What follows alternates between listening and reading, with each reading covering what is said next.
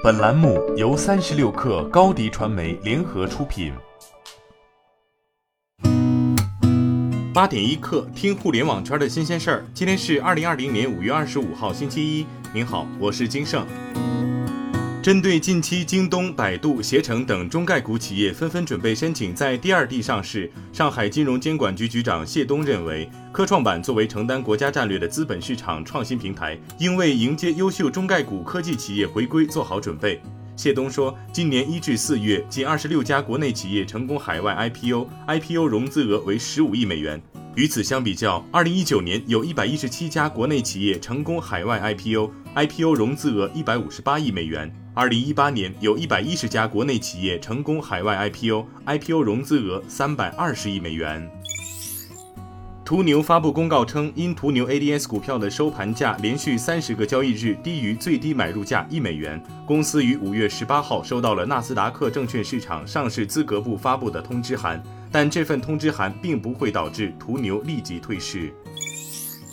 国家广播电视总局办公厅发布关于停止播出“减肥传奇”瘦身贴等部分版本广告的通知，指出近期一些广播电视播出机构播出的“减肥传奇”瘦身贴、刮油汤、甩脂贴等广告，违反了广告法、广播电视管理条例、广播电视广告播出管理办法等相关规定。广电总局决定，自即日起，各级广播电视播出机构立即停止播出上述广告，并举一反三，全面清查所有在播和拟播广告。犯存在类似违规问题的，一律禁止播出。继 Here We Go 地图上架后，华为自己的华为 Search 服务也上架了。这可以看作是取代谷歌搜索的重要服务。集成在 App Gallery 应用商店中，除了简单的搜索外，其还有另外的功能，那就是帮助用户在没有 Google Play 商店的情况下查找应用。这个综合的搜索业务将大大提高 HM's 服务支撑面，特别是补充应用上。近日，华为向富临精工采购新能源车载减速器及相关零部件一事，令外界产生诸多联想：华为是否要造整车？对此，华为品牌部相关人士回应称，公司没有造整车的计划，目前暂不清楚公告中涉及到的零部件的采购用途，内部正在核实信息。另一位知情人士分析称，合作应该仅限于新能源车三电领域，不涉及整车。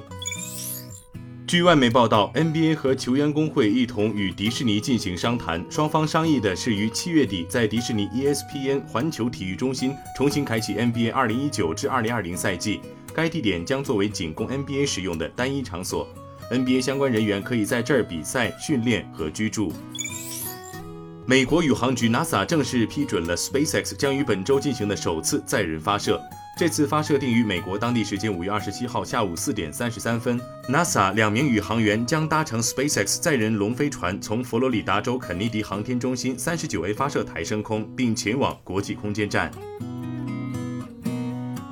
今天就先聊到这儿。编辑崔彦东，我是金盛。八点一刻，咱们明天见。